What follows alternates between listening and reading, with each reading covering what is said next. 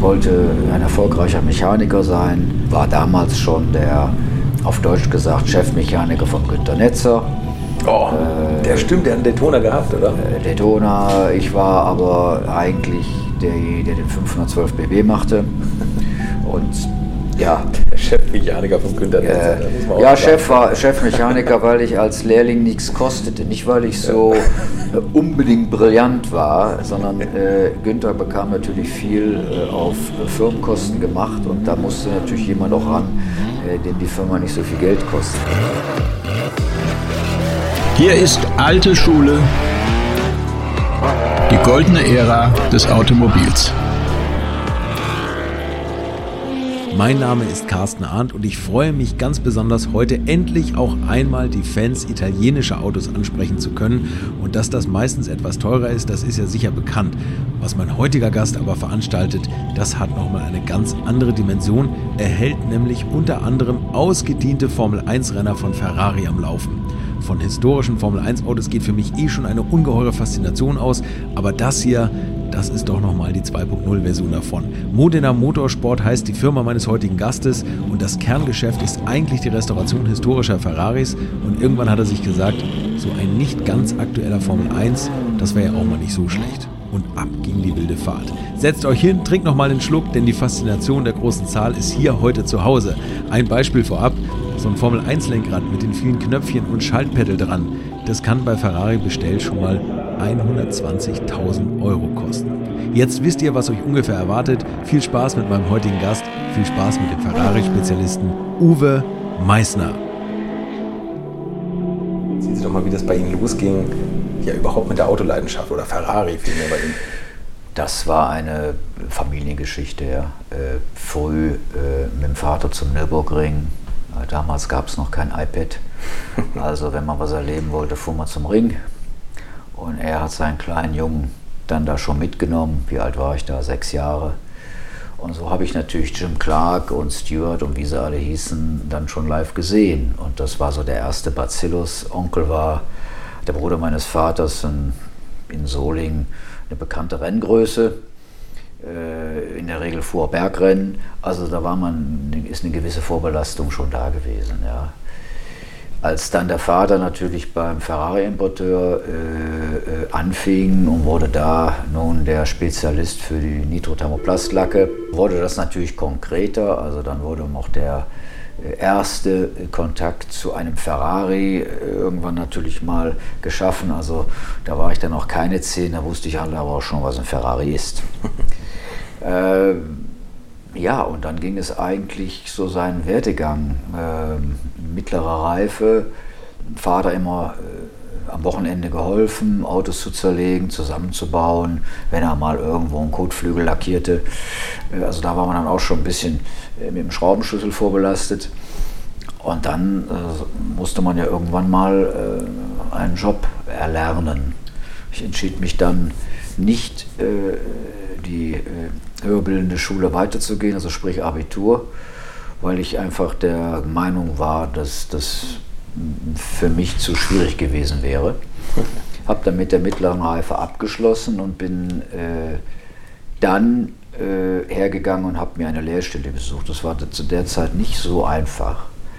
Äh, Lehrstellen waren sehr knapp. Und zu guter Letzt zog dann der Vater einfach die Notbremse und sagte, ja komm Junge, dann äh, guck mal beim Autobäcker, aber da musst du eine Aufnahmeprüfung machen und, und, und, und, und. Das habe ich dann gemacht. Äh, und beim Autobäcker war es dann einfach so, das war ja eigentlich das Autohaus äh, Kunterbund, äh, viele Abteilungen.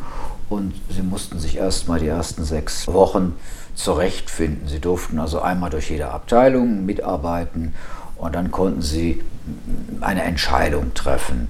Je besser man auch von den Zeugnissen war, durfte man also schon auch mal äh, einen Wunsch äußern. Und bei mir war es natürlich ganz extrem. Ich wollte nach Ferrari. Ferrari bildete aber nicht aus. So, ich bin dann zum Lehrlingsmeister hingegangen, habe gesagt, na, also ich möchte das schon machen, ja, dann gehen wir mal zusammen zum Meister. Der Meister war damals Sie müssen sich heute den Enzo Ferrari vorstellen, nur ähm, ein paar Zentimeter größer, so sah der Egon Welling aus. Und er schrie auch genauso. war seine absolute Respektsperson und äh, äh, war noch so einer vom alten Schlag. Ja, und ihm gefiel das und imponierte das, dass da so jetzt so ein Junge ankam. Logisch kannte er meinen Vater, aber es imponierte ihm doch schon, dass da jemand ankam, der da unbedingt jetzt äh, was erreichen wollte. Und so gab er mir dann die Chance. Und ich war dann äh, derjenige, der in der Ferrari-Abteilung eine äh, Lehre machen konnte. Also von der Pike auf an. Ja, das war sehr äh, interessant. Ich habe da auch, äh, eher auf Deutsch gesagt, alles gegeben, was man so als junger Mann machen konnte. Und das gefiel allen dann doch so, dass man mich schon im dritten Lehrjahr, ich war noch kein Geselle, dann nach Maranello auf Lehrgang geschickt hat. Oh, okay. Ähm, das war ganz kurz vor 1977. Nee, okay, also da oh. waren was, was gab, was war, da war noch der Daytona aktuell, oder? Den gab es noch. Äh, ja, natürlich Daytona. Daytona. es kam gerade der BB, es war auch ein Lehrgang 512 BB und die 308 Serie. Okay. Und die Lehrgänge wurden ja damals noch im Werk abgehalten. Egon Welling war ein äh, guter Freund vom Enzo Ferrari und insofern hatte ich dort dann die Gelegenheit als, äh, ah, äh, wie alt war ich? Ich glaube 17 Jahre den Enzo Ferrari persönlich Den kennenzulernen. Kommentatore. Ja, das war für mich natürlich schon, ähm, ja, das war für mich schon ein Meilenstein. Ja, das Diese- glaub ich. Dieser Mann hatte ja ähm, Stimme wie Pavarotti. Also das war äh, schon sehr äh, dominant, ja. Wie, wie war der so? Also ich habe das mal gehört, dass der, egal wer gesprochen hat, wenn er auch nur die Hand ein bisschen bewegt hat, war sofort Ruhe. Und Ja, ja, eben aufgrund seiner Art auch. Ja, die Stimme hatte ein derartiges Volumen, der brauchte eigentlich kein Mikrofon. Und äh, er war natürlich auch bekannt dafür, dass er irgendwann mal ausrastete. Ja. äh, Wenn es ihm zu bunt wurde, dann fing der an zu schreien. Ich habe das nicht erlebt. Äh, das, was ich erlebt habe, war schon so beeindruckend. Das mm, war schon eine unglaubliche Persönlichkeit. Ja. Ja, und diese Dinge haben einen natürlich dann geprägt, aber sicherlich nicht so geprägt, dass ich ähm, damals schon äh, den weiteren Werdegang im Kopf hatte. Ja. Ich wollte ein erfolgreicher Mechaniker sein, ähm, war damals schon der, ähm, auf Deutsch gesagt, Chefmechaniker vom Günter Netzer. Oh, Äh, der stimmt, der hat einen Daytona gehabt, oder? Äh, Daytona, ich war aber eigentlich der, der den 512 BB machte. Und ja, Der Chefmechaniker von Günter Netzer, äh, das muss man auch ja, sagen. Chef war Chefmechaniker, weil ich als Lehrling nichts kostete. Nicht, weil ich so äh, unbedingt brillant war, sondern äh, Günther bekam natürlich viel äh, auf äh, Firmenkosten gemacht und da musste natürlich jemand auch ran, äh, dem die Firma nicht so viel Geld kostet. Und mir traute man das halt zu. Das war natürlich auch ein großer Vertrauensbeweis. Äh, war auch eine super Zeit. Ja, und dann, äh, nachdem ich dort äh, über vier Jahre dann auch Mechaniker gewesen bin, kam einfach die Zeit, wo man sich als junger Mann Gedanken macht, wie geht es weiter. Äh, es gab damals das Angebot der Arbeitsämter, äh, die Meisterschule auf äh, staatliche Unterstützung zu machen. Und das war das letzte Jahr und das habe ich dann auch so in Angriff genommen um einfach auch da äh, meinen Abschluss zu bekommen, wohl wissend, dass ich dann natürlich nicht mehr nach Otto Becker zurück kann. Aber das hatte sich dann, äh, Meisterschule ging anderthalb Jahre und in der Zeit lernte ich dann einen Ferrari-Sammler kennen, durch Zufall, der dann meinte, Mensch, diese Fahrzeuge müssten mal wirklich von einem Mann gemacht werden. Ich brauche da eigentlich ständig jemanden und äh, du hast du nicht Lust, mach mal halt eine Werkstatt auf. Ich war immer sehr blauäugig und habe gesagt, why not? Zu verlieren hatte ich ja nichts. Und so ist dann die Modena Motorsport gegründet worden. Ja. Wahnsinn. Äh, damals natürlich mit allen Schwierigkeiten, die man sich vorstellt. Der Kundenstamm stand natürlich noch nicht so. Ähm, ich hatte einen Mechaniker noch mit von Autobäcker rübergenommen.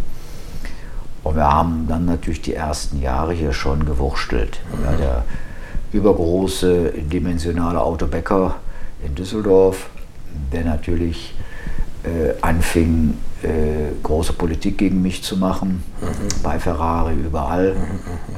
Und äh, da hatte ich schon äh, zu kämpfen. Also Sie waren kein offizieller Ferrari-Stützpunkt? Nein, das äh, ging nicht, weil Autobäcker war Gebietsschutz, äh, Gebietsschutz Ah, okay. und ich fing dann an, mir Gedanken darüber zu machen, was eigentlich mit den alten Fahrzeugen, die auch gar nicht mehr nach Autobäcker fuhren, was damit eigentlich passiert und äh, hat mir dann überlegt, also eigentlich müsstest du jetzt auch mal anfangen, Blech und Lack zu berücksichtigen, weil äh, das ist eigentlich eine Geschichte, die in Deutschland äh, keiner gemacht hat. Keiner meine ich unter einem Dach. Also es gab zu diesem Zeitpunkt keine Ferrari-Werkstatt, die auch eine Restaurierung anbot. Ja, okay. Den Ölwechsel, Ventile einstellen, aber es gab keinen, der unter dem gleichen Dach ähm, Blech und Lack anbot. Blech äh, haben wir uns dann den besten Mann von Auto Becker geholt, einen Portugiesen, den Manuel.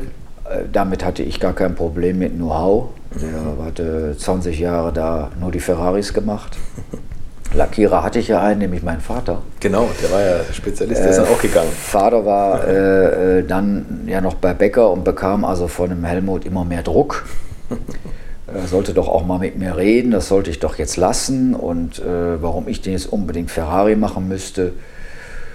Ja, und es ging meinem Vater dann doch irgendwo so gegen den Strich, dass er sagte, du Junge, ich höre da jetzt auf.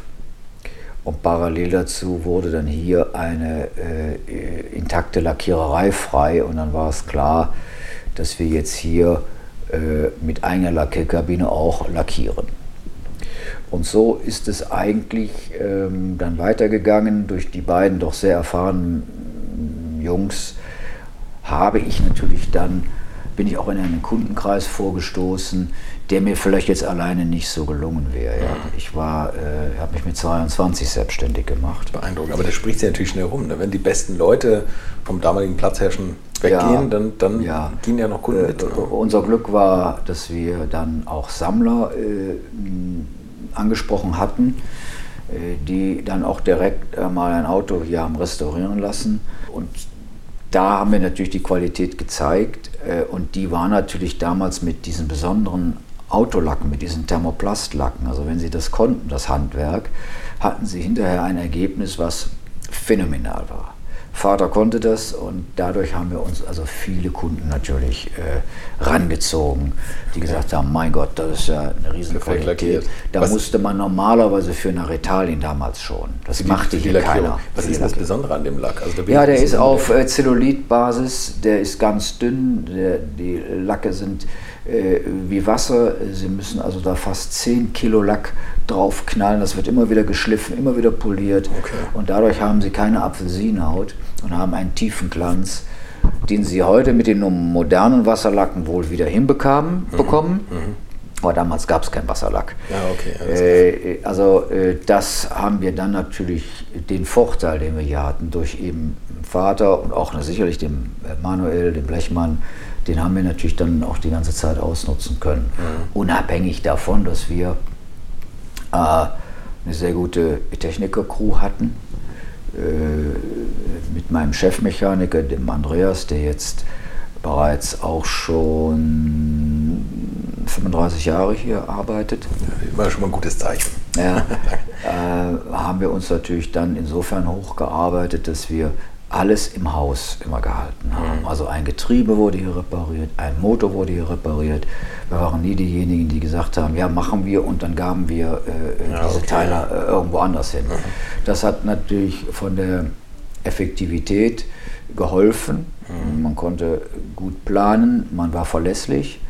Ähm, Das hat uns schon sehr geholfen. Und ja, wie gesagt, äh, mit dem großen Sammler kam dann auch irgendwann mal der Gedanke, äh, wo bleiben oder wo sind eigentlich diese alten Rennferraris, äh, die sich äh, in den Museen jetzt die Füße platt stehen.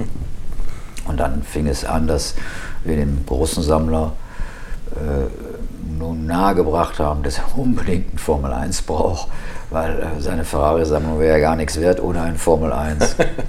Und hat er dann gesagt, ja, Herr Meister, dann mach mal. Und dann habe ich äh, damals bei dem bekannten Sammler Jackie Seton einen ähm, äh, Ferrari von Jackie X gekauft, der im Übrigen heute noch hier steht. Okay. Äh, das war 1990 und äh, sagte dann der Kunde, ja, aber äh, Meister, was machen wir denn jetzt? Steht das Auto hier, fahren Sie den? Ja, sag ich, ich rufe mal den X an. Bevor ich mich schlagen lasse. Ja, ich rufe mal den X an. Ja, das habe ich dann irgendwie geschafft über Bekannte. Und dann kam auch Jackie. Und äh, ja, seitdem verbindet uns äh, seit dieser Zeit auch eine enge Freundschaft. Das wurde dann immer intensiver und wir haben ja dann diese Modena Track Days installiert und die Formel 1 wurden immer mehr. Ich kaufte mir dann äh, 1994 96 einen Formel 1 aus 93. Also ich war so. Fast aktuelles Auto. Derjenige in der Welt, der den modernsten äh, Formel 1 hatte. Dann wurde man eingeladen, äh, auch von Ferrari. Und so haben wir natürlich auch Begehrlichkeiten äh, äh kreiert. Schumacher fing damals bei Ferrari an. Das, genau, ja. äh, das äh, lief so cross und wir hatten damals mit dem Jean Todt wirklich auch einen Supporter, der äh, gesehen hatte, wie viele Autos wir A dann in die Kundschaft verkaufen konnten, mhm. aufgrund, dass wir das, die technischen Möglichkeiten hatten, also die, die Manpower. Mhm. Und dann hat er uns äh, 2001 zum ersten offiziellen F1 Clienti-Stützpunkt weltweit gemacht. Also der Stützpunkt, wo alte, in Anführungszeichen, Formel 1 Autos gewartet. Mit der Unterstützung von Ferrari. Unterstützung bedeutet, äh, man bekam sämtliche äh, technische Unterstützung in Form von Daten und in Form von Ersatzteilen. Okay. Was, was heißt denn das eigentlich Ersatzteil? Weil das ist jetzt ja das Besondere. Ich habe mal, da müssen wir nachher auch noch drüber reden, was es eigentlich kostet, so ein Auto am Laufen zu halten und am Leben. Ich habe mal beim historischen Formel 1-Rennen mit, mit einem Mechaniker gesprochen, das waren schon unfassbare Zahlen, aber das war diese Klasse, wo die Autos Einheitsmotoren von Ford Cosmos fahren. Das, was Sie machen, sind die Einzelstücke oder die, die Motoren, die ein Jahr gelaufen sind, die Zwölfzylinder oder je nach Reglement, da wird kein anderer Motor reingepflanzt. Ne? Also die Autos sind in der Regel äh, an die neuen Besitzer, also nach der Saison an die neuen Besitzer schon mit revidierten Motoren verkauft worden. Also Ferrari hat die dann revidiert, Getriebe und so weiter. Und dann ähm, ja, ist die Frage, wie oft wurden die Autos benutzt danach. In der Regel äh, haben wir natürlich auch viele Investoren dabei. Es ist nicht jeder fährt so ein Auto. Mhm. Äh, wenn man äh, so ein Auto äh, kontinuierlich bewegt, dann hat man eine gewisse Kilometerzahl. Das wird kontrolliert, entweder, wenn die Autos moderner sind, haben sie eine Blackbox, da können sie dann äh, im, mit dem Computer rein mhm. und sehen, was macht der Motor also Druck im Kurbelgehäuse und so weiter.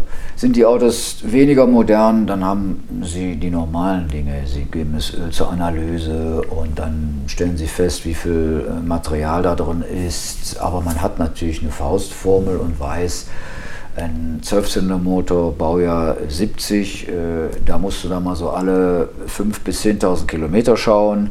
Echt, so lange halten die? Ja, ja, die halten schon. Die, die, die drehen natürlich schon. nicht bis ans Limit. Wie Nein, äh, es ist auch ein Unterschied, ob sie eine Demonstration fahren ja. oder, oder ein Race. Ja. Äh, Race ist natürlich nochmal 50 Prozent mehr Verschleiß. Mhm.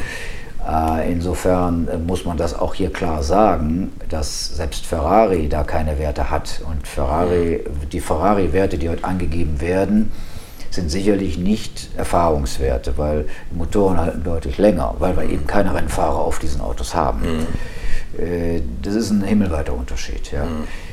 Insofern können Sie heute mit so einem Zwölfzylinder rechnen, wenn Sie den zwei, dreimal im Jahr bewegen. Ja, haben Sie zehn Jahre in der Regel, wo Sie da eigentlich gar nicht groß was machen müssen. Das hört sich schon mal besser an als, als ich gedacht hätte. Gleich kommen die Preise, die dahinter stehen. Ja. Dann äh, rückt das Ganze doch wieder weiter weg. aber, aber, zehn Jahre, das hätte ich jetzt nicht gedacht. Also so, aber aber die, die werden ihre Autos auch auf, auf Formel 1, historischen Formel 1 Rennen gefahren? Gibt es ja. eine Klasse für? Monaco äh, sind wir äh, mit den 70er Jahren dabei. Und für die 90er Jahre haben wir halt eigene Events wir fahren im Jahr Minimum dreimal in Imola, in äh, Mugello, in Zolder, in Spa. Jetzt haben wir am Nürburgring ein großes Event äh, zum Oldtimer Grand Prix. Und da gibt es diese Boss GP jetzt neuerdings, oder? oder, oder äh, ja, das ist, ist separat, aber äh, wir versuchen schon unter uns zu bleiben, nicht weil wir elitär sind, sondern weil wir halt das Problem haben, dass natürlich jemand, der eine Boss-Serie fährt mit einem March, der ich sage jetzt mal, 220.000 ähm, Euro kostet, äh, der hält natürlich anders rein, wenn du da in einem äh, 1,5 bis 2 Millionen Euro äh, Formel 1 äh, mhm. sitzt.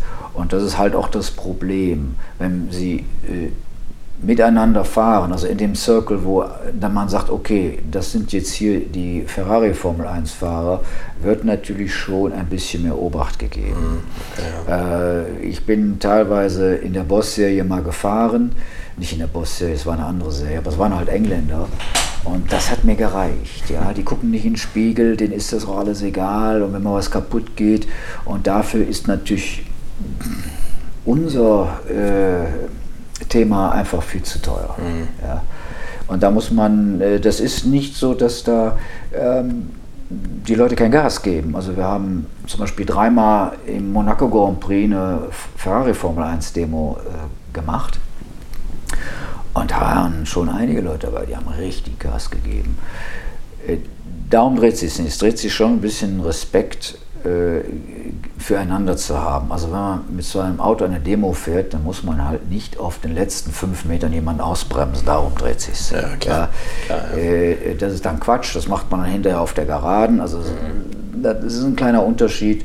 Und da haben sie halt, wenn sie mit so einem roten Auto in eine andere Veranstaltung reinkommen, da haben sie halt, da macht natürlich jeder Jagd auf sie und möchte sie gerne überholen. Und sie sind da permanent unter Druck. Es dreht sich ja um den goldenen Pappdeckel. Und es ist Spaß, ne? Also was ein Blödsinn. Ja. Und das ja. habe ich immer gesagt, also Jungs, ihr könnt machen, was ihr wollt, ich fahre diese, diese, diese Sachen nicht. Ja. Bis wir mal ein bisschen zu den Kosten kommen. Also Sie haben ja schon gesagt, 1,4, 1,5 Millionen. Wie kommen diese Autos überhaupt auf den Markt? Ist das so, dass Ferrari am Ende der Saison alle Autos ausrangiert oder halten die die ein Jahr zurück, dass man keine, keine Aerodynamik Nein, die Zurückhaltung ist äh, äh, länger. Also äh, eigentlich äh, gab es äh, erst nach drei, vier Jahren ähm, ähm, die, das Jahr zum Verkauf. Mhm. Als äh, ich jetzt in 96 und 93er bekommen habe, dann war das sicherlich Novum insofern, dass es noch gar keine äh, wir haben ja auch gedacht, das will der Spinner hier. Ja? Äh, das, die haben sich ja nichts dabei gedacht. Und äh, man wollte mir ja auch kein Auto verkaufen. Mhm. Man hat ganz klar gesagt, äh, wir verkaufen keine rennfertigen Ferraris an Privatkunden, keine Formel 1, weil es uns viel zu gefährlich. Was wollen Sie denn damit? Und dann habe ich zum Todd gesagt, äh, weil mein erster Termin war bei Todd in Maranello, um so ein Auto zu bekommen, habe ich gesagt, ähm, ich denke, dass ich zu alt bin, um einen Vertrag bei Ihnen zu bekommen.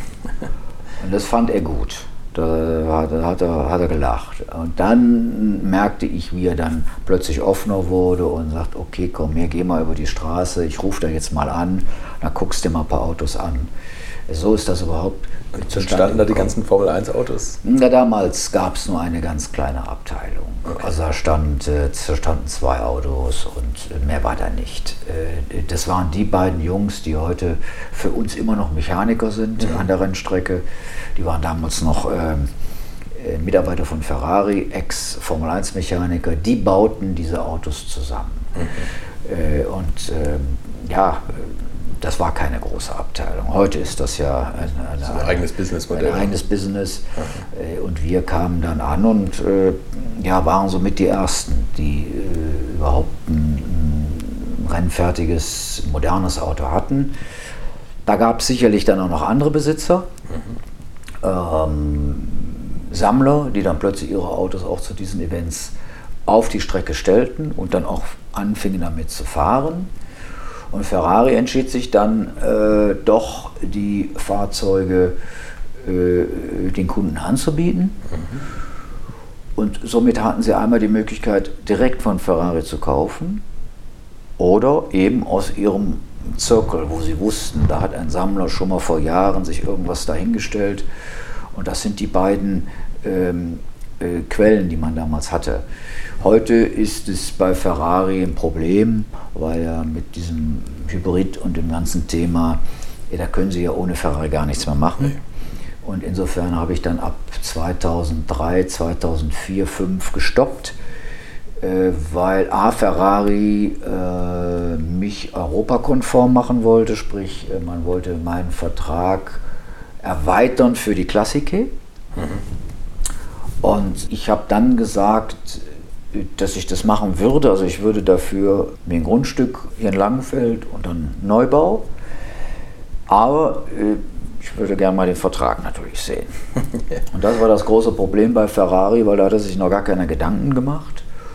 Aber man äh, pushte mich, äh, jetzt schon mal ein Grundstück zu äh, so, organisieren. ja. Und da Ja. habe ich dann zu demjenigen, der in der verantwortungsvollen Position damals war, den ich sehr gut kannte, habe ich gesagt, Roberto, das geht so nicht, weil ich muss ja zur Bank gehen äh, mit eurem Vertrag, denn sonst kriege ich ja den Kredit gar nicht.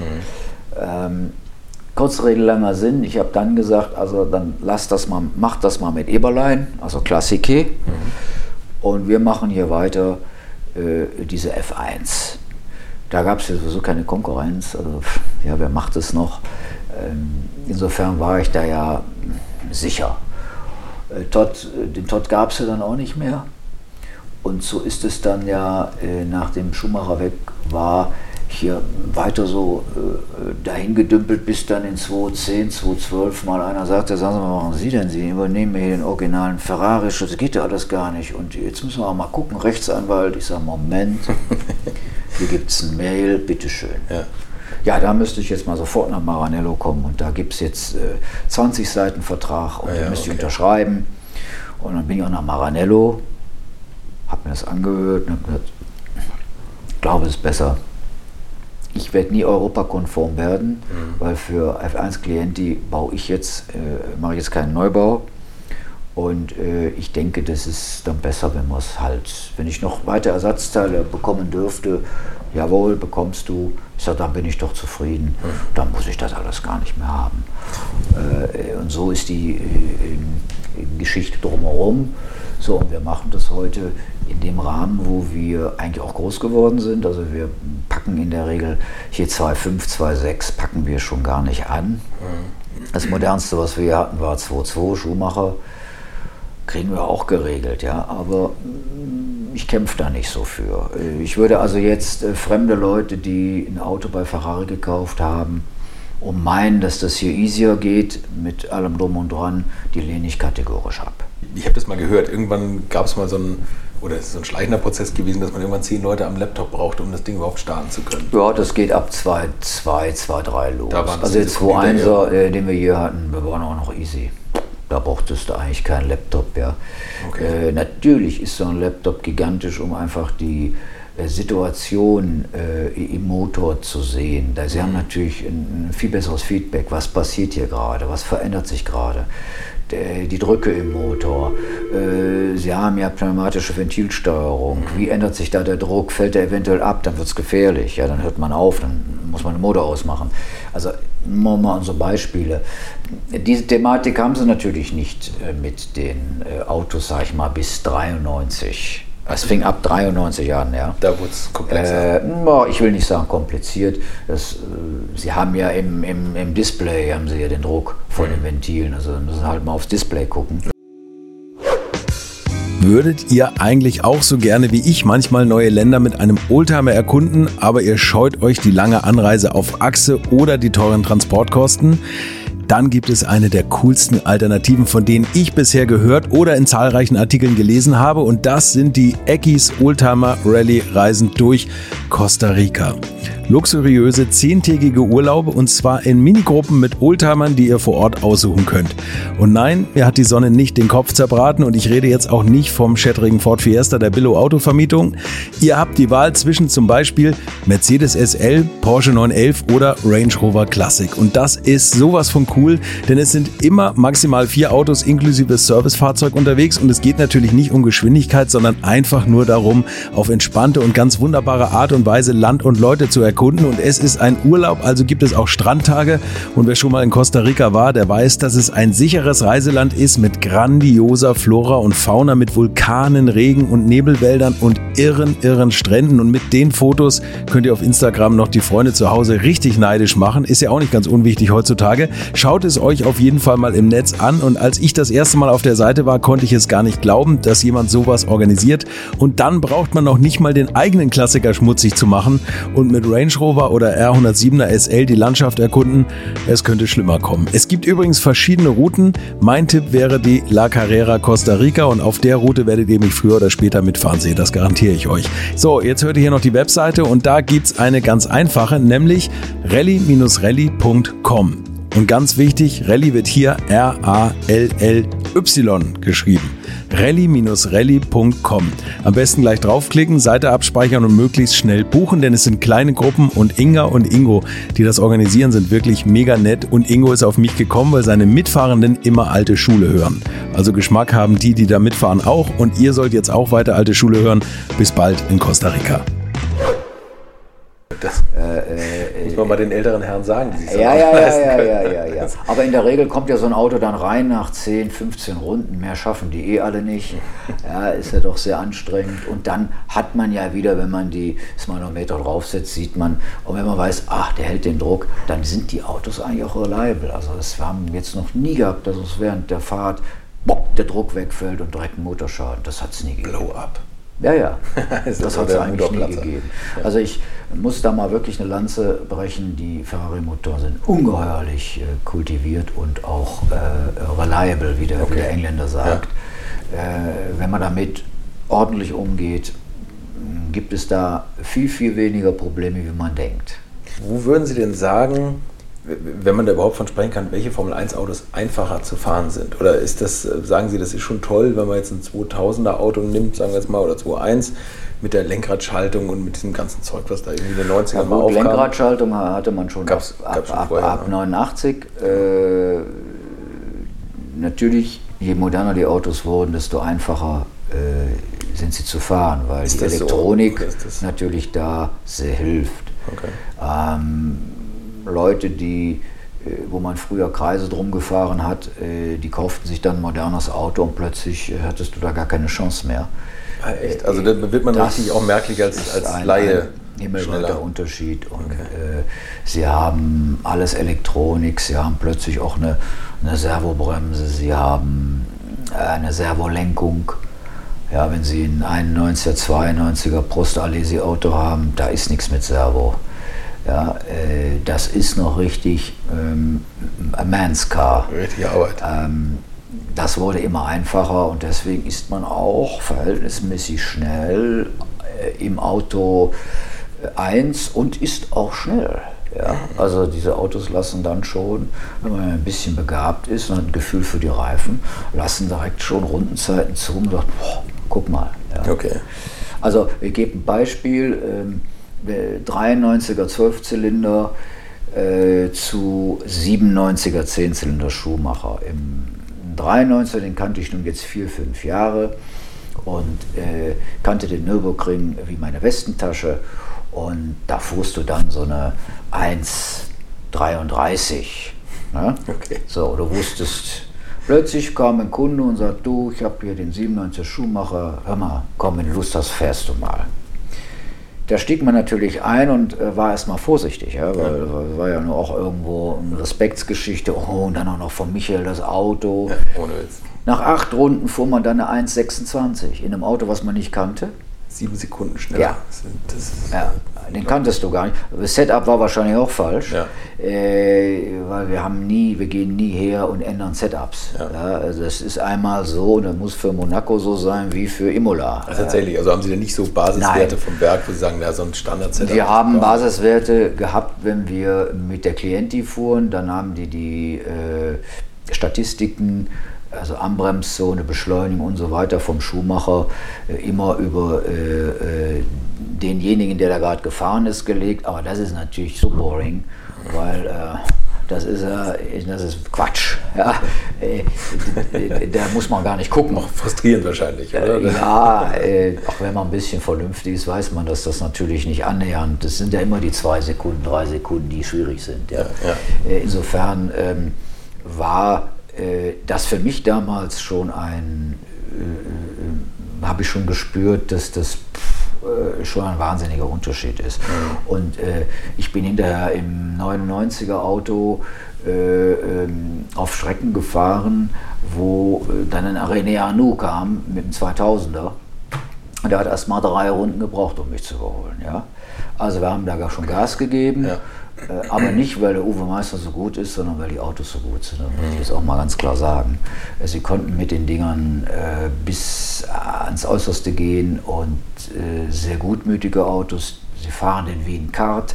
Äh, wir fuhren ja dann auch ähm, eine andere Mischung, also viel, viel weichere Mischung. Das Okay, heißt, ja. das Auto bewegte sich dann so, dass sie auch in der Lage war, mit ihrem Reaktionsvermögen den dann doch noch mal zu handeln. Äh, wenn sie die härtere Mischung von den Jungs drauf gehabt hätten, hätten sie gar keine Chance. Ja. Also man muss schon das auch erzählen, dass die Autos natürlich so ein bisschen modifiziert sind. Ja. Wenn damals die Groove Tires äh, angesagt waren, hatten wir Slicks drauf, Vollslicks. Das ging. Und äh, insofern haben wir aber das Ganze auch sicherer gemacht, ja. Weil es nützt ja nichts, wenn da permanent einer in die Leitplanken fliegt. Ja, für Sie schon? Ja, ach, nee, also, ja so habe ich nie ne? gedacht, weil letztendlich, das ist ja dann auch immer eine Kostenfrage.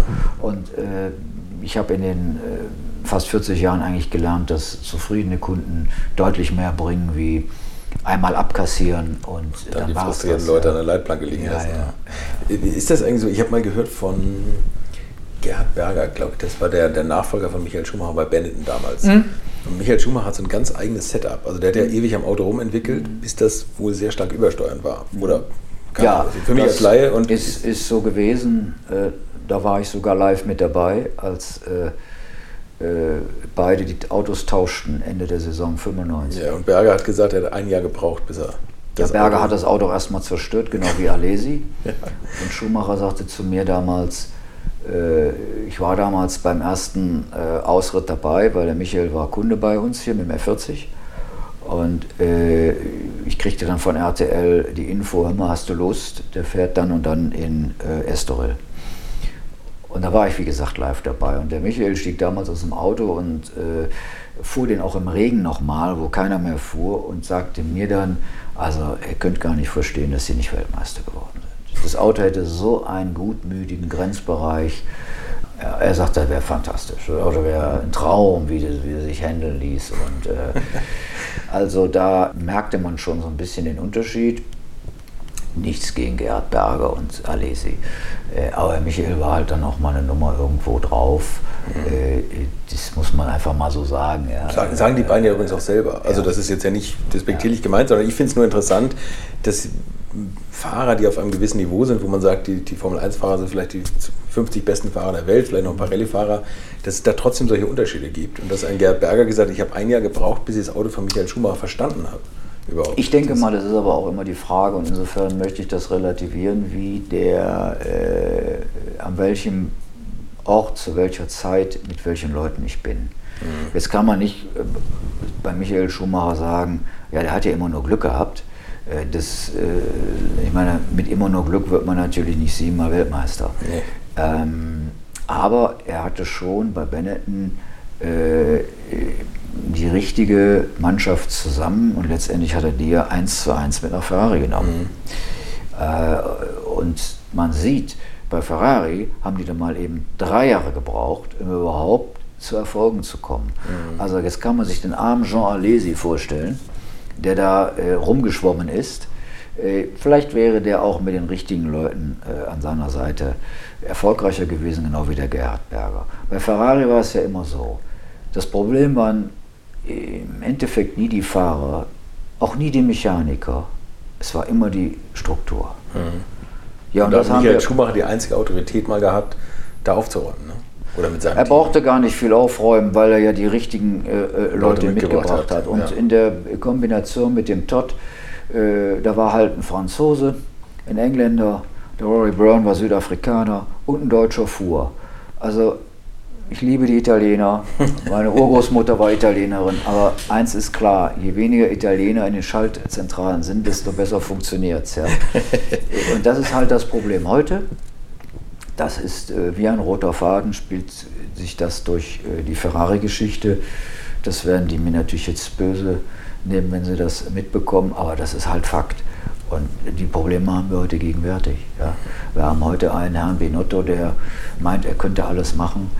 Äh, Ich verstehe das einfach nicht. Ja, das man ja gerade, ob der, ob der noch lange da ist, ist ja auch die Frage. äh, ich, ich verstehe ich verstehe das alles nicht, weil das ist sicherlich ein guter Mann, aber den jetzt von seiner Position, wo er nur wirklich vieles erreicht hat, wegzuholen und ihn als Chef zu machen, wo er eigentlich gar nicht so richtig hingehört, mhm. das kann der gar nicht schaffen. So viele gute Leute im Rücken kann der gar nicht haben. Und äh, es ist so einfach. Äh, man muss sich nur die Zutatenliste äh, von vor 15 Jahren mal angucken. Da weiß man, was man zu tun hat. Und äh, das ist vielleicht so als Außenstehender immer einfach zu beurteilen, aber ich sehe Ferrari in einer riesen Lethargie und mhm. verstehe das gar nicht. Eigentlich schade, ne? dass das so, also dass sie so den Anschluss verpasst haben. Es ist irgendwie, äh, es fing mit dem Herrn Marchione an, der äh, sicherlich ein fantastischer Unternehmer war, mit Weitsicht und Weitblick, aber dann werden die Leute natürlich auch etwas übermütig und die meinten, die könnten Formel 1 im Vorbeigehen machen. Das ist dann halt nicht der Fall. Und äh, jetzt äh, haben wir einen äh, Herrn Camilleri, der, äh, finde ich, insofern eine gute Hand hat, dass er sich halt sehr zurückhält. Denn Ferrari hat genug Politik und Druck, da muss nicht noch einer obenrum immer rumschreien. Also das macht er eigentlich sehr gut, aber ich sehe da jetzt nicht, da wird so ein Arabiene entlassen, da denkt man, ja komm, da kommen jetzt ein, zwei neue Leute, nee, da kommt überhaupt gar keiner. Ja, und deswegen haben wir auch 800 Mann und nicht 400 wie bei Mercedes. Und die 300 Mann, weiß nicht, was die machen, aber äh, es kommt, sind nicht sehr effizient. Noch einmal zurück zu Michael Schumacher. Wenn der seine Autos, wenn man jetzt ein altes Michael Schumacher Auto kauft, was übersteuert oder vielleicht ein bisschen übersteuernd ausgelegt ist, Ziehen Sie dem so ein bisschen mehr Neutralität an oder merkt man das dann schon, wenn man einen alten Schumacher Ferrari kauft, dass der ein bisschen edgy zu fahren ist? Nee. Das also das merken wir nicht. Mhm. Äh, noch einmal. Wir, wir, wir haben das Fahrverhalten ja schon mal vom Ansatz an, an verändert, indem wir viel zu weiche Reifen drauf haben. Okay, ja. Und wenn ich Ihnen sage, der Michael ist damals in den Seasons gefahren, wo die Grooves waren, also die Groove Tire wir fahren da Vollslicks, mhm. das ist schon mal eine ganz andere Nummer. Äh, da äh, in die Bereiche kämen wir auch nie, um äh, da irgendwelche anderen Einstellungen zu machen. Okay. Also da, äh, äh, man könnte in Monza sagen, ich möchte einen anderen Flügel drauf haben, damit ich mehr Speed habe. Aber jetzt zu sagen, also machen wir hier, verändern mal hier und da. Natürlich bin ich schon durch die Rouge geknallt und habe gesagt, das Auto setzt auf, das gefällt mir nicht so. Und dann kam die Mechaniker und gesagt, okay, wir nehmen den Stabi raus, dann ist der, äh, äh, dann funktioniert das besser. Oder äh, beim Einlenken kommt mir das Heck, dann kommt der Mechaniker und sagt, ah ja gut, hinten, wir haben ja mal die Spur anders einge... Das merken Sie bei so, bei so einem Auto, wenn was nicht stimmt, sofort. Mhm. Sie denken, Sie haben Öl auf der Strecke und denken, scheiße, was ist mit dem Ding Ding los. Ja? Okay. Und da, äh, äh, vor allem wenn Sie nach, äh, ein Auto neu übernehmen, ja, Sie kaufen den und der kommt dann an, Sie fahren zum ersten Mal. Und ein bisschen weiß man ja, was die Autos machen in der Zwischenzeit, wenn man so lange auch. Ich wüsste es nicht. Äh, ja, äh, man hat sich da ein bisschen Gefühl, hat man natürlich dafür, äh, wenn man vor allen Dingen so lange dann auch in den Dingern drin sitzt. Und dann stellt man schon fest, oh, das ist aber jetzt nicht gut. Wir sind da zu wenig Luft drin, überprüf mal. Und dann gucken die und dann sagen die, hm, wir glauben, wir müssen mal Vorspur ein bisschen ändern. Und dann klappt das auch. Ja. Okay. Aber das ist natürlich jetzt, äh, was ich sage, äh, noch sehr hausbacken. Äh, die Jungs die Profis, die arbeiten nochmal ganz anders in ganz anderen Dimensionen. Ja. Aber das, das ist ja gerade, das finde ich ja so interessant bei Ihnen, dass Sie die Autos bauen für mehr oder weniger Laien oder so Semi-Profis, die, die sowas mal fahren wollen. Wie war denn das das erste Mal für Sie, als Sie Mitte der 90er Ihren Formel 1 gekauft haben? Was war das für ein Auto von wem? F93A von Gerhard Berger. Gerhard Berger, ja, okay. Also 12 Zylinder. Ja. Und äh, Leistung wahrscheinlich so um die 700 PS. Äh, der hatte ja annähernd 700 PS, war schon ein pneumatisches Auto, also äh, das heißt mit äh, 14.500 Touren. Mhm. Was war das für ein Gefühl? Ich bin damals. Äh, ja, haben Sie den abgeholt bei Ferrari? Und den haben wir abgeholt und ich bin als erstes damit auf eine, eine Airbase gefahren, um okay. Anfahren und so weiter zu üben. Das war aber dann deutlich einfacher, wie ich mir das gedacht hatte. Ich habe zuvor nur den Jackie X Formel 1 mal gefahren, drei Runden. Achso, Sie sind schon mal gefahren? Ja, ja. ja. Äh, jetzt, das Auto war jetzt neu. 70er Jackie X, ne? 70. Nee, nee, 70. 70, 70. Ja, ja, ja, ja, können wir gleich okay. sehen. Ja. Steht drüben. Äh, und die, ja, also ich war eigentlich ähm, ich, einen Tag später, also bin ich dann direkt von Bitburg nach zum Nürburgring. Touristenfahrt Nordschleife, nee, Quatsch. Nee, nee, da hatte ich die Gelegenheit bei BMW Motorsport in der Mittagspause fünf Runden fahren zu können. Das hatte dann ein guter Freund von BMW für mich organisiert. Okay. Da hatte ich aber noch die alten, äh, zehn Jahre alten Goodyear drauf, die irgendwann mal, die waren Knochen hat, die Dinger. Und nach der dritten Runde, ja, äh, war ich halt im Kiesbett. Aber die Woche später war ich schon eingeladen äh, zu einer Präsentation zum Nürburgring mit Michael Schumacher. Und es kam noch Jody Scheckter, Niki Lauda. Okay. Äh, da ging mir dann schon die Muffe vor äh, 30.000 Zuschauern, dann überhaupt mit dem Ding anfahren zu können. Da ja. hofft man auf Corona, dass keine Zuschaueransammlung da sind. Äh, das ist mir dann aber letztendlich auch gelungen. Okay. Ähm, da durften wir dann mit dem Schuhmacher, wobei den haben wir eigentlich nicht gesehen, der war dann weg, äh, mal fünf Runden fahren. Das war so der erste Auftritt äh, äh, am Nürburgring. Ja, und dann Learning by Doing, Barcelona, Spa. Mit dem Auto bin ich sehr viel gefahren. Und das war ein Auto mit drei Pedalen oder und, und, und, ja. und, und normale fahren, Die haben eine Kupplung ganz normal. Mit der Kupplung fahren sie allerdings nur an. Mhm. Also sie legen den ersten Gang am Lenkrad ein, fahren an und den Rest machen sie dann mit Shifting. Mit den Pedals. Also hoch und runter schalten. Alles noch mit den Pedals und wenn Sie wieder in die Box reinrollen, drücken Sie auf Neutral. Und dann rollt man aus. Ja, Okay. Klingt ja schon aufregend. Und wie stellt man sich so ein Startprozedere vor? Also ich habe mal was gehört von Warmlaufkerzen und. Nein, äh, überhaupt nicht. Das war früher mal so. Okay. Bei den äh, Vorkriegsautos. Äh, das ist, der Motor wird erwärmt durch äh, Wasser. Mhm. Äh, die ganz modernen Autos, also ab 2000, bekommen sogar das Öl auch nochmal extra erwärmt. Über so eine externe Pumpe, ne? die so, ja. so vorgeheizt wird, das habe ich auch mal gesehen. Weil äh, die so äh, hohen Öldruck haben, dass, dass, wenn das Öl nicht die richtige Temperatur hat, dass sogar die Ölkühler platzen beim Anlassen. Äh, so, und äh, das müssen wir hier, bei uns reicht Wasser. Und wenn er dann Temperatur hat, so 60 Grad, mhm.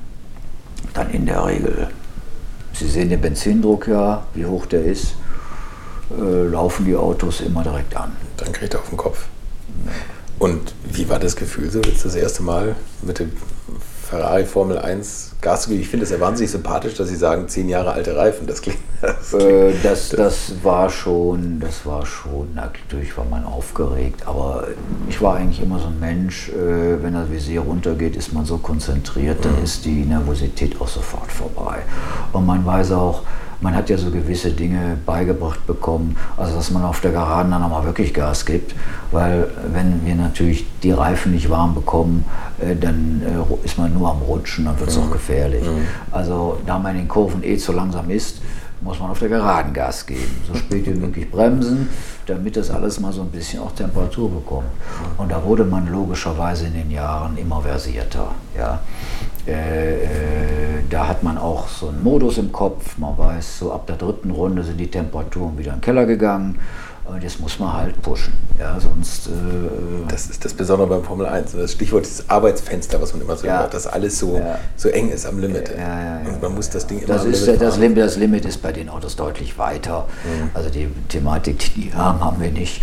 Trotz alledem äh, merkt man, wenn man mal eine rote Phase hat, man kommt mal kurz rein und da steht man vielleicht, äh, ja, vielleicht nur drei Minuten und fährt dann raus, hast du schon keine Bremse mehr und äh, du musst da wieder immer wieder neu anfangen. Und vor allen Dingen nie ins Auto, nie ins Auto einsteigen und denken, ja, alles kein Problem. Mhm. Man muss immer alle Sinne voll anhaben. Das ist schon, äh, also ich setze mir da jetzt auch langsam mal ein Limit, wo ich dann da mal aussteige. Ja. Äh, man wird auch älter und denkt über viele Dinge nach. Mhm. Äh, ist schon.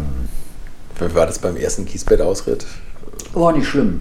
Ich hätte eigentlich weiterfahren können, nur ich stand okay. ein bisschen blöd. Okay. Also es war einfach ein Rutscher und irgendwann mal so ein Jahr oder zwei später haben wir dann gelernt, äh, dass man sich eigentlich mal neue Reifen drauf machen müsste. Die sind ja viel zu hart. äh, äh, wir hatten zwar Heizdecken schon damals, ja. aber die nutzen die natürlich nicht. Die Reifen eh hart sind, äh, dann nichts. Ja. Und dann ging das natürlich schon deutlich besser. wie gesagt, mit diesem Auto habe ich sehr, sehr viel Spaß gehabt. Das war eigentlich ein unglaublich robustes Auto. Ne? Mhm. Haben Sie das noch?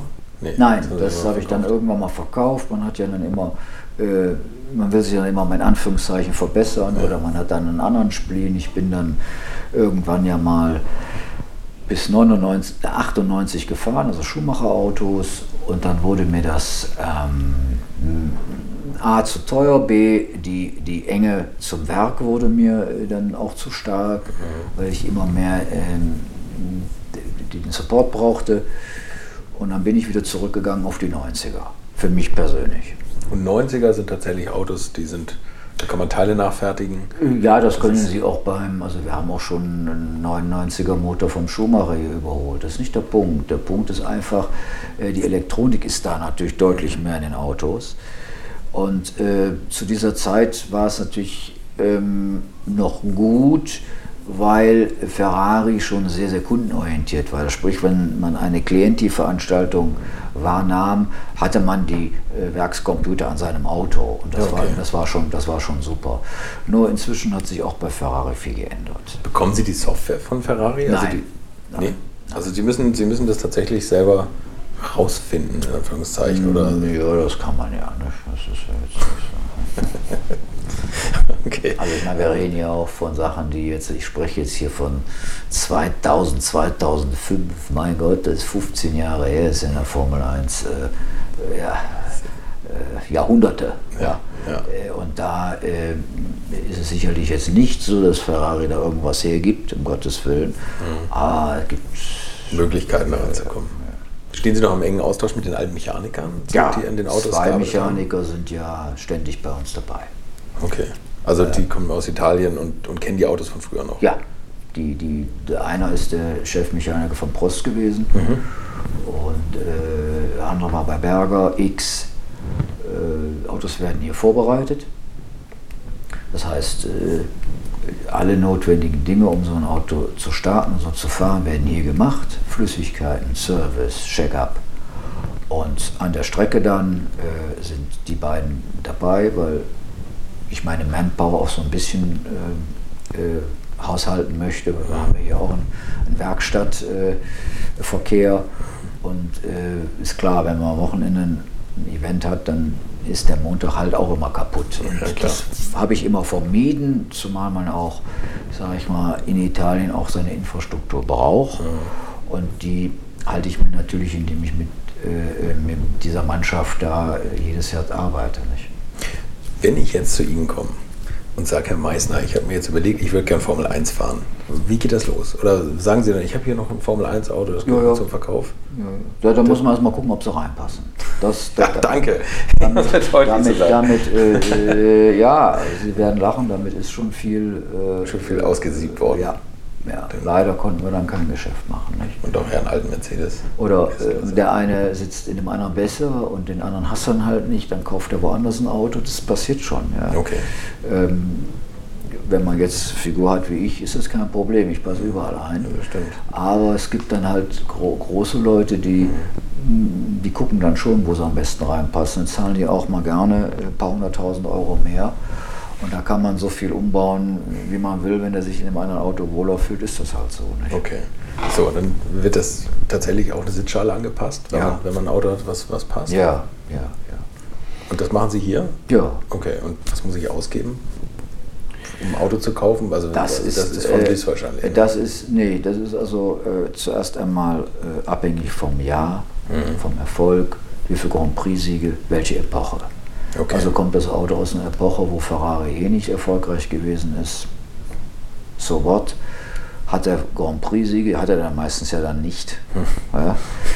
So, auch nicht gut. Und dann, ja, guckt man, hat er überhaupt mal ein Rennen gefahren, hat er mal einen Podiumsplatz und so steigern sie sich da hoch. Äh, man unterscheidet auch zwischen 12-Zylinder-Ära, 10-Zylinder-Ära, Schuhmacher, nicht Schuhmacher. Das kann von einer Million bis zehn gehen. Eine Million geht's los bei Ferrari. Und das wäre ein. Das sind dann meistens Autos aus der Turbo-Ära, Oha, die, ja, okay. die, die, die äh, auch äh, Reparaturstau haben, Mhm. wo sie auch erst einmal wieder 300, 400 reintun, damit der überhaupt läuft. Ähm, vielleicht ist eine Million niedrig angesetzt, aber in der Warte würde ich mal sagen, geht das, geht das, geht das los. Ja. Okay, und 10 Millionen ist ein Weltmeisterauto für Michael Schumacher? Der erfolgreichste äh, äh Weltmeisterschaftswagen, ja, mit acht Siegen und äh, Championship. Okay, krass. Haben Sie sowas schon hier durch, äh, durchlaufen sehen? Und, und Haben wir schon verkauft, ja. ja. Was sind das für Leute, die sowas kaufen? Sind das große Sammler? Oder? Ja. Also, und, ja. die, und die fahren sowas auch regelmäßig? Ein 10 Millionen Auto? Nein, die stellen es hin und hoffen auf Wertsteigerung. Ja, hinter jedem Sammler ist eine Philosophie. Mhm. Äh, äh, sammeln, äh, wie einer Briefmarken sammelt, sammelt er halt dann solche Sachen. Und da geht es dann eben nach den Weltmeistern, da geht es dann eben nach den Siegen. Da geht es nicht unbedingt immer, die Autos zu fahren.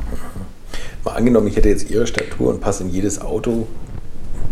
Was würden Sie mir raten von der Einfachheit vom Fahren her? sowas wie Sie angefangen haben mit den 90er? Kuppeln zum Anfahren und dann, und dann Lenkradpedal oder? Ja, das ist eigentlich äh, äh ja, am einfachsten ist natürlich ein, ab 98 äh, die Autos waren einfacher in der Form, dass sie erstmal unglaublich reliable waren mhm. und die Elektronik so weit schon fortgeschritten äh, äh, äh, war, dass sie auch ein paar Fehler verzeiht. Okay. Ähm, also insofern deutlich einfacher zu fahren. Und Servolenkung, was Sie vorhin gesagt ja. haben. Das wäre mir auch wichtig. Ja, ja, die Servolenkung ist gar nicht mal wichtig in Form, dass er sich einfach lenkt, sondern äh, Sie spüren die Schläge nicht äh, über die Curbs. Ah, okay. Während Sie also mit einem 91, 92 um einen Curb versuchen rumzufahren, weil ansonsten das Auto äh, sich anfängt, doch äh, übermäßig zu bewegen, können Sie da rüberbraten äh, ohne Probleme. Und insofern, da, ist, da kommen dann natürlich ganz andere Rundenzeiten zusammen. Ja. Wahnsinn. Und was, was kostet dann so eine, sagen wir mal, wenn Sie eine Motorrevision machen oder so, oder, was, oder nach so einem Trackday, was kommt In da der Regel so? kostet eine Motorrevision 12 Zylinder 300.000. 300.000? Bis, bis, bis 400, wenn Sie jetzt einen äh, äh, pneumatischen Motor haben, kann es auch 400 kosten. Haben Sie einen normalen Motor, ja, dann sind sie zwischen 250 und 300. Das ist ja auch die Frage, was ist kaputt, was ist gemacht werden. Ja. Oft kann man ja auch Sachen drin lassen. Ne? Klingt wie aus einer anderen Welt. Was kostet so ein Motor insgesamt? Wenn, man jetzt mal, wenn ich mich jetzt verschalte bei so einem Auto, was ja vielleicht bei den Neueren nicht mehr passiert? Na gut, ein Motor generell gibt es ja nicht so zu kaufen.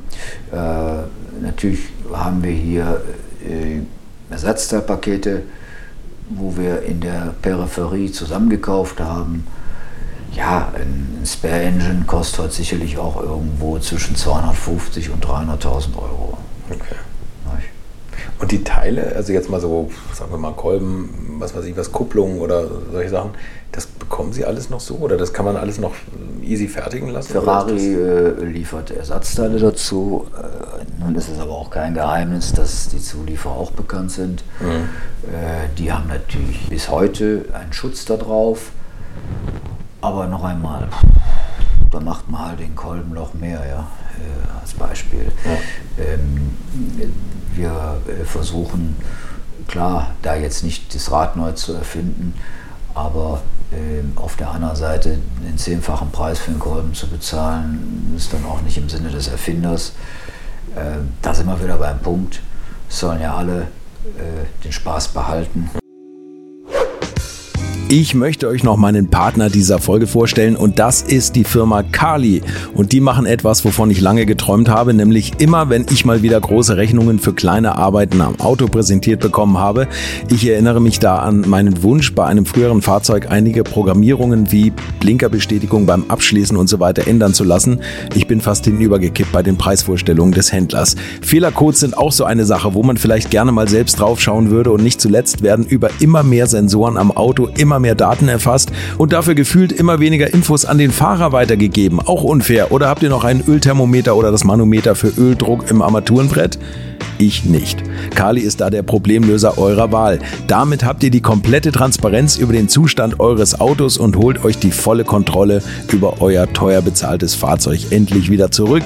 Als täglicher Begleiter liefert Kali euch die Fehlerdiagnose in Herstellerqualität, Auslesen und Löschen von Fehlercodes, Auslesen und Aufzeichnen von Motor-Live-Daten, sogar mit Referenzwerten zum besseren Verständnis, Freischalten von versteckten Funktionen, bei denen man auch manchmal staunt, was das eigene Auto eigentlich alles kann. Ihr benötigt nur einen Wagen mit OBD2-Stecker und die Funktionen von Kali variieren je nach Hersteller. Aber wenn man mal in die Liste schaut, dann findet ihr alle üblichen Verdächtigen wie natürlich BMW, Mercedes, Porsche, Toyota, Volvo, Land Rover, Opel, Peugeot, Skoda, VW, Mini und viele, viele Marken mehr. Alles lässt sich bequem über eine iPhone- oder Android-App steuern. Es gibt eine kostenlose Version, mit der ihr Basisfunktionen nutzen könnt und eine Lizenz speziell für eure Automarke oder bei Interesse auch für alle Automarken. Und wenn ihr jetzt 15% sparen wollt, dann nutzt den Gutscheincode Alte Schule in einem Wort geschrieben. Einfach Alte Schule bei der Bestellung im Gutscheinfeld eingeben oder klickt auf den Link in den Show Notes, damit der Code automatisch angewendet wird.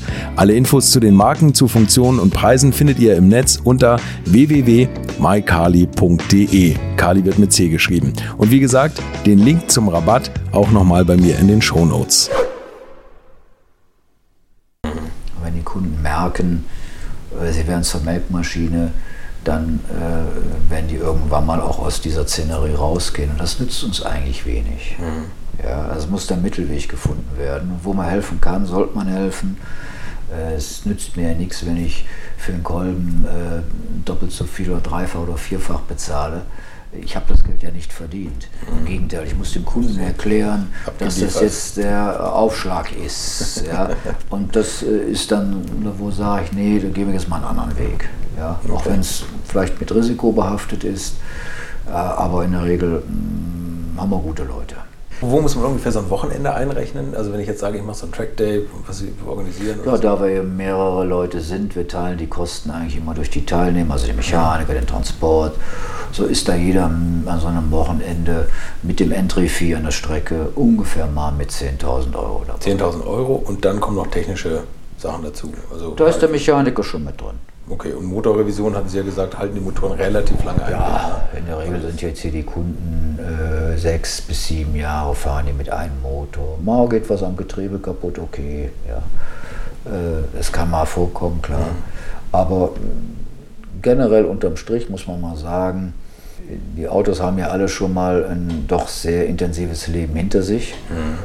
Und dass die dann doch äh, so nachhaltig und so robust sind. Ich glaube, da hätte Ferrari selber nicht mitgerechnet, ja. Wahrscheinlich nicht. Wahrscheinlich ärgern sie sich, dass sie ja, so ja. vom Limit weggebaut ja, haben. Ne? Ja, ja. Also es ist da wirklich auch der Unterschied, dass die Leute schon Liebhaber sind und ich sage mal vom Auto, ich würde jetzt mal sagen 60 Prozent nutzen. Dann ist da aber schon auch ein guter drauf, wenn er 60 Prozent nutzt. Vielleicht gibt es auch welche 70, 75 Prozent, aber dann ist Schluss. Und diese 25% Unterschied sind halt, erhöhen die Lebensdauer enorm. Ja, das ist ja. wie bei allem eigentlich. Ja. Fahren Sie, lassen Sie manchmal alte, die alten Fahrer wieder drauf fahren, das finde ich mal so beeindruckend. Diese kindliche Freude, die jetzt ein, ein Jackie X auch hat, wenn, er seine alten Autos wieder fährt. Ja, Jackie ist natürlich das beste Beispiel. Da waren wir eigentlich die Ersten, die äh, hatte ich am Anfang erwähnt, den Jackie X wieder ins Auto geholt haben. Dann ist der Jackie mit uns die Meisterschaft äh, Shell Historic Challenge gefahren, drei Jahre sporadisch. Äh, acht Rennen haben wir mit ihm gemacht, alle acht gewonnen. ähm, war eine tolle Zeit. Da war auch noch Competition, sprich, äh, da waren auch noch äh, sehr viele Autos im Feld. Berger fährt ab und zu ja mal. Den treffe ich auch demnächst. Äh, ja, ja. Äh, ich glaube, da gibt es, äh, jeder würde gerne noch mal in seinem alten Auto, sitzen. Wie gehen die eigentlich mit den Autos um? Ja, das ist ja der Punkt. äh, Gerhard sagt immer zu mir, ihr könnt nicht langsam fahren. Insofern ist das dann auch für mich jetzt nicht derjenige, den ich in so ein Auto setzen würde. ähm, Jackie weiß ich, sehr, sehr gefühlvoll. Ähm, mehr Erfahrungswerte habe ich aber auch nicht. Ja. Mhm man war immer mal äh, am überlegen, ob man mal einen Mansell mit rüberholt, äh, der, um mal sein altes Auto zu fahren. Äh, aber ja, das ist genau das Thema. Wie fahren die damit? Ja? Äh, und das ist halt, äh, da gibt es halt Unterschiede, ja. Ich weiß nicht, haben Sie schon mal die alten Rallye-Fahrer beim Eifel Rallye Festival gesehen? ich weiß, dass die reinhalten, ja. Ja, das, die, die tun so, als wären sie auf einer Wertungsprüfung, wo danach alles ausgetauscht wird. Ja, das ist unglaublich. Ja, und das ist ja halt auch der Punkt. Äh, Gerhard spricht da sehr offen drüber, das ist auch sympathisch. Da habe ich dann irgendwann mal zu ihm auch gesagt, naja, du kriegst von mir schon mal gar kein Auto. äh, ich weiß, nämlich ein Kunde von uns hatte vor vielen Jahren im Monza ihm ein Auto gegeben. Sofort Kupplung hinüber. Echt? Ja, gleich. Der ging dann direkt ins Werk. Und das ist halt, äh, ja. Ich meine, auf der einen Seite verstehe ich die Jungs natürlich auch. Äh, die sind auch einen Ruf zu verlieren. Die sind ne? das ja nicht anders gewöhnt, ja. Aber da muss man halt gucken, ob man ähm, diese, alles das, was wir hier im Kopf gehabt haben und weswegen wir das angefangen haben, galt eigentlich immer äh, zur, äh, zum Erhalt der Kulturgüter. Mhm. Und insofern äh, sage ich immer, heute die 70er äh, Jahre Ferrari, die natürlich noch sens more sensitive sind mit Chassis und so weiter, die richtig im Racing nochmal zu bewegen, deswegen sehen Sie auch eigentlich nur im Monaco paar Autos. Mhm äh, das ist eigentlich, äh, wenn da mal was passiert, ein Frevel. Ja. Mhm. Äh, man sollte schon, denn da wird auch geraced, da gehen auch Autos kaputt. Ich bin da jetzt nicht so derjenige. Ich fahre lieber die Demos, erhalte diese Sachen und die Leute haben einen Riesenspaß, weil Racing ist auch sehr anstrengend. Racing bedeutet, man muss Ersatzteile haben ja. und, und, und, und, und. Ja. Wie ist das eigentlich, wenn im Racing jetzt so, so ein, wenn man mit dem Wagen dann irgendwo anschlägt, äh, können Sie Carbon-Teile nachfertigen? Kriegt man das von Ferrari? Ja, nein, das fertigen wir alles selber. Die Technik geht da aber nicht, weil äh, die Modena Motorsport nun die Besten der Welt sind, sondern weil die Technik einfach so gut ist. Mhm. Sie können heute äh, äh, mit den technischen Möglichkeiten viel, viel, viel machen. Okay. Sie können also ein halbes Teil nur haben, dann können Sie den Rest spiegeln als Beispiel im Computer, Tomographie, ba, ba, ba, und dann kommt das da hinten raus. Also das ist schon alles heute möglich. Und natürlich haben wir schon hier einige Crash repariert, mhm. ja, wo wir keine Teile hatten. Aber wir mussten irgendwas machen. Und insofern, äh, da haben wir auch im Grunde genommen, oder wenn wir sagen, wir haben jetzt einen Kunden, der gerne Ersatzfrontspoiler haben will, dann mache ich ihn komplett. Ja, wir machen da kein Geschäft mit, insofern, dass wir das advertieren. Aber wenn der Kunde sagt, ich möchte das Ersatzteil haben, dann machen wir das. Also wir machen keinen Handel damit, weil wir wollen damit Ferrari auch keinen Ärger haben. Mhm. Aber wir wissen dann zum Beispiel, dass Ferrari den Spoiler auch gar nicht mehr hat. Mhm. Also die müssten. Die legt ja kein Lager in ja, vom 1 so, Und dann machen wir dieses Teil nach. Aber wenn ich eine Anfrage habe, hören Sie mal, machen doch und sagen Sie mal, verkaufen Sie auch, sage ich immer nein.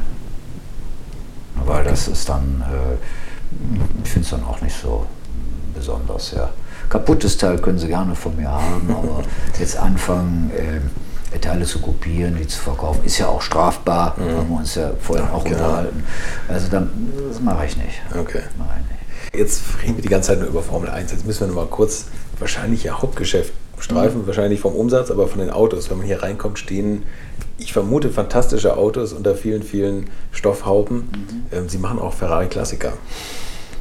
Ja, damit sind wir groß geworden. Genau. Mit den Ferrari-Klassikern kam ja noch aus einer Zeit, wo äh, einem gelehrt wurde, einen äh, Weber-Doppelvergaser einzustellen. Das kann ich also noch alles. Okay.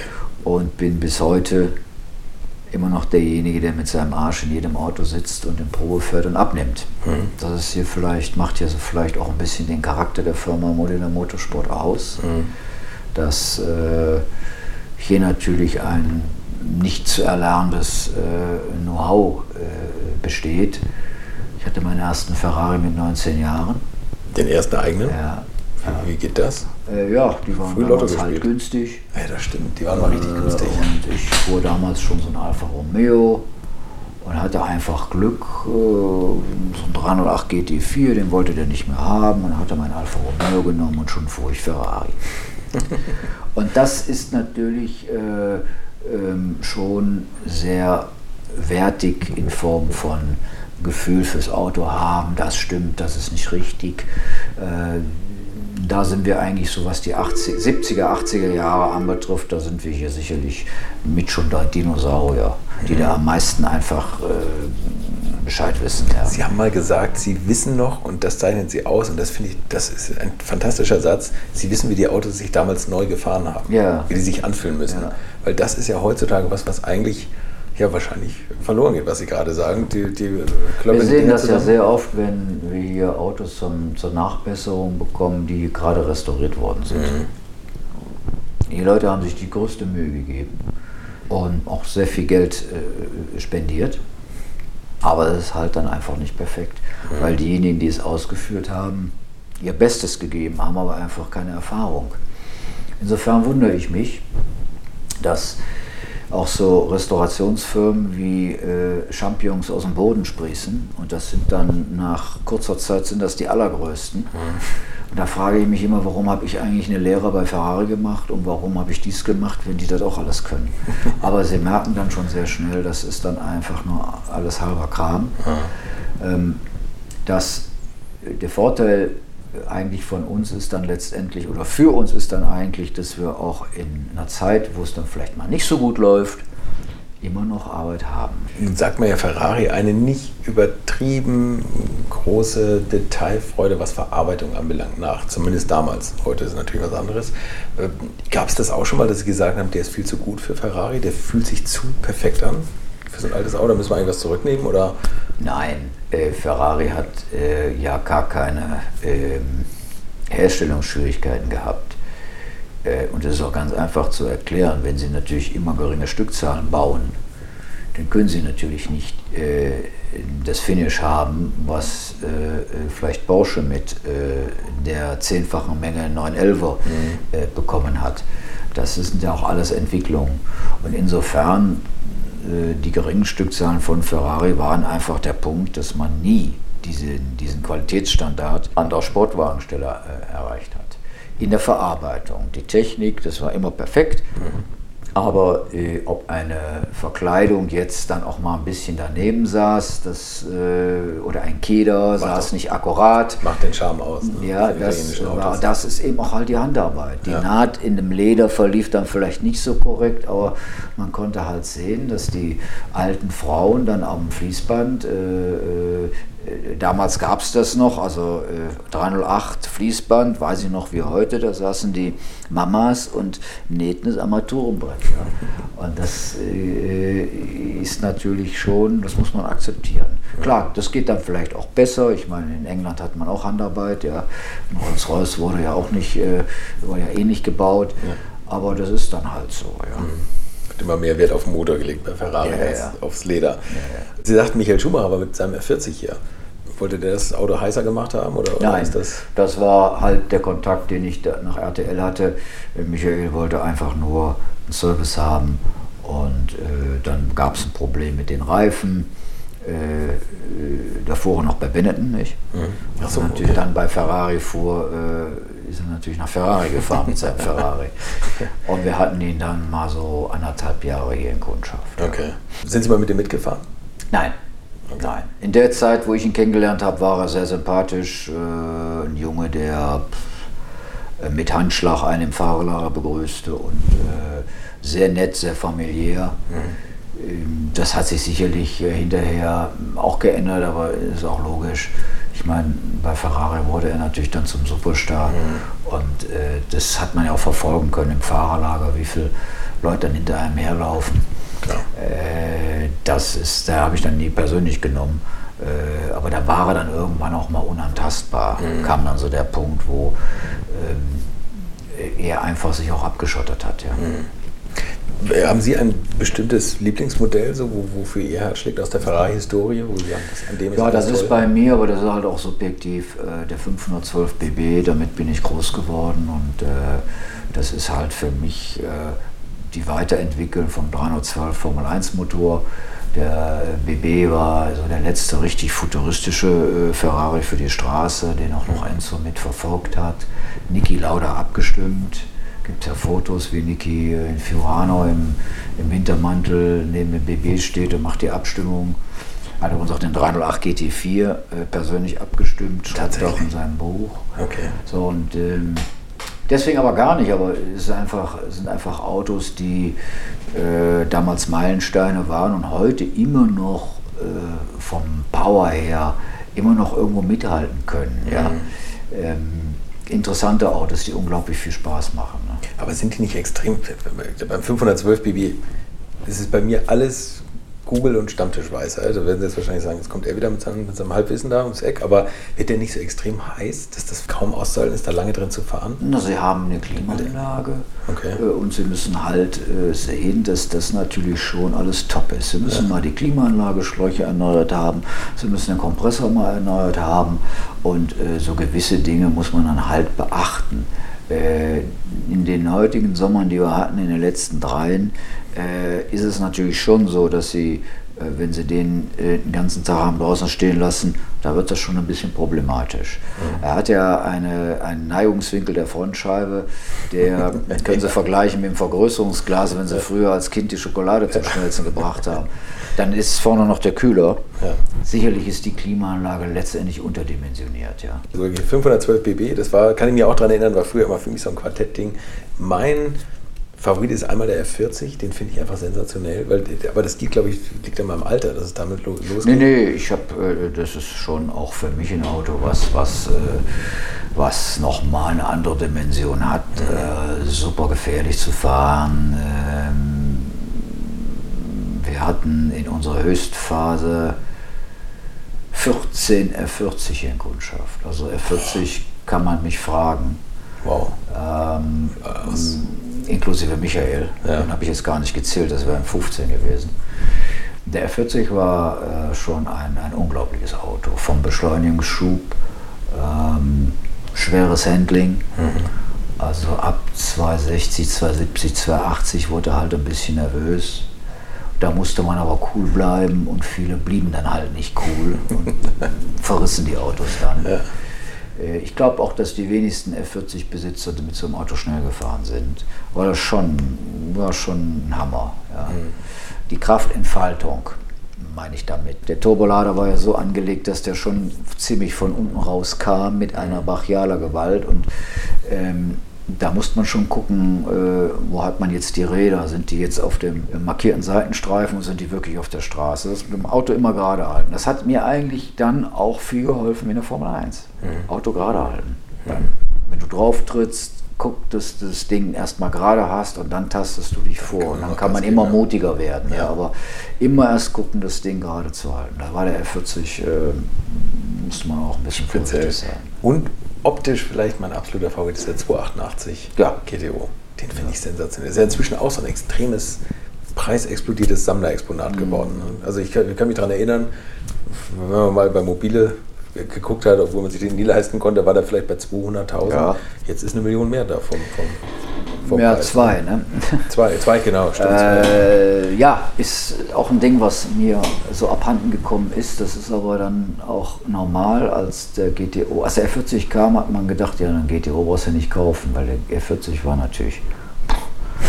Da hat man gedacht, äh, äh, die GTO war schon schnell, aber der F40 war einfach nochmal eine ganz andere Dimension. Ich kann mich entsinnen, dass ich ähm, in der 40-Probe gefahren habe und die nächste Probefahrt war direkt ein GTO. Da bin ich hier reingekommen und gesagt, ja, Jungs, ihr müsst mal gucken, da läuft eine Bank nicht. Ja, aber da liefen beide Bänke, aber ich hatte einfach den R40 vorher gefahren. Ja. Das ist schon nochmal ein deutlicher Unterschied, wobei ich den GTO schon sympathischer finde, weil der fahrbarer ist. Beim R40 äh, kommt sehr schnell diese Droge, dieses Gas geben. Äh, ist natürlich ein spartanisches Auto, macht sehr viel Geräusche, ist eigentlich so mehr ein Rennauto. Der GTO ist ziviler und macht äh, äh, unglaublich viel Spaß, äh, weil sie haben beides. Sie haben Power und sie haben, können da eigentlich elegant mit vorfahren.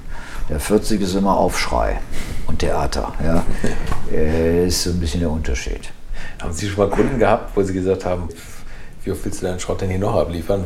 Kauf dir doch mal was Vernünftiges, weil die die Autos so schlecht behandeln oder weil sie Ah. einfach, weil denen dauernd das Talent ausgeht. Nee, äh, eigentlich muss ich sagen, haben wir, habe ich so ein Problem noch nie gehabt. Äh, was wir immer äh, bemitleidet haben, ist, wenn die Autos im Salz gefahren werden. Ja? Da gibt es ja dann auch Leute, die haben da, ähm, äh, das ist dann so ein bisschen Unverständnis. Ähm, weil ja heute mehr Salz gestreut wurde, auch wie in den 80er Jahren. Man mhm. muss das alles mal im Verhältnis bringen. Das gab es früher nicht so viel Salz. Mhm. Und äh, das ist heute ein Riesenproblem. Okay. Wobei, äh, ich kenne keinen Kunden, der sein Ferrari jetzt von uns hier im Salz fährt. Macht keiner. Gibt es einen Kilometerkönig bei Ihnen, bei Ihren Kunden? Das größte war ein Mondial mit 280.000. Wow, okay. Ja. Also spricht doch für Ferrari, dass die einigermaßen halten. Ja, vor allen Dingen, wenn die äh, gefahren werden, kontinuierlich, sind die deutlich äh, kultivierter und auch äh, haltbarer, wie wenn sie nur an Ecken stehen. Nicht? Mhm. Das vergessen viele Leute. Äh, die Fahrzeuge stehen sich in der Regel eigentlich alle kaputt. Herr Meissner, das ist fantastisch. Ich könnte jetzt noch stundenlang zuhören, aber ich glaube, irgendwann müssen Sie sich mal wieder um Ihre Autos kümmern. das ist, weil das so eine, ich, ich freue mich so, mit Ihnen jemanden gefunden zu haben aus dieser Italo-Szene, der da auch gleich so viel erzählen kann, mit, auch mit dem Formel 1 und so. Äh, die wichtigste Frage ist immer die letzte Frage. Mhm. Mal angenommen, der Sprit geht aus und man rollt Ihnen das letzte 50-Liter-Fass auf dem Hof. In welchem Wagen und auf welcher Strecke verfahren Sie es? Ja, das würde ich dann in Formel 1 kippen und äh, würde äh, so lange fahren, bis der Sprit halt alle ist. Ja. Wahrscheinlich nach dem Warmlaufen. In welchen Formel 1? Ach, das wäre mir egal. Ich glaube, äh, ein Zwölfzylinder, Dodici-Zylinder, das äh, ist, glaube ich, das, was Ferrari ausmacht. Und äh, das hat man immer sehr gut gesehen, wenn die äh, Finale war im Mugello und Michael kam dann, um auch nochmal den Clown zu machen am Ende des Jahres vor allen den Zuschauern. Da waren wir dann auch eingeladen. Aber sobald der erste Zwölfzylinder langgeknallt kam von uns, rissen die das Tor auf und standen die an der Leitplanke und haben gehört. Das war für mich immer, und habe immer gegrinst. Und gesagt, ja, ihr mit euren kastrierten Dingern hier. Also, das ist einfach, das ist einfach das, was, was äh, Sound ist. Und äh, das kann man natürlich keiner Greta erklären, aber, aber, aber die hört auch nicht den Podcast. Ja, ja, aber äh, es ist dennoch, daher auch schön, dass es heute noch hier und da eine Aktivität gibt, wo man so das bisschen das Vergessene vielleicht auch nochmal erleben kann. Ne? Ja. Was verbraucht so ein Formel 1, was Sie jetzt gerade sagen, wenn wir mit den 50 Litern zu bleiben, wie viel schafft man damit? Ehrlich gesagt, habe ich mir noch nie ausgerechnet. Sehr gut, das ist die beste Antwort. Herr Meister, vielen Dank. ja, bitte, bitte, bitte. Na, ist der Gedanke, Lotto zu spielen, bei euch auch schon wieder stärker in den Fokus gerückt? Fotos und Videos zu Uwe Meissner findet ihr auch auf meinen Kanälen auf Instagram, YouTube und Facebook und natürlich im Netz unter www.alte-schule-podcast.de. Ich wünsche euch eine schöne Woche, bis nächsten Donnerstag und bleibt mir gesund. Infos, Bilder und alles Wissenswerte unter der Internetadresse www.alte-schule-podcast.de. Alte Schule ist ein Podcast aus den WakeWord Studios.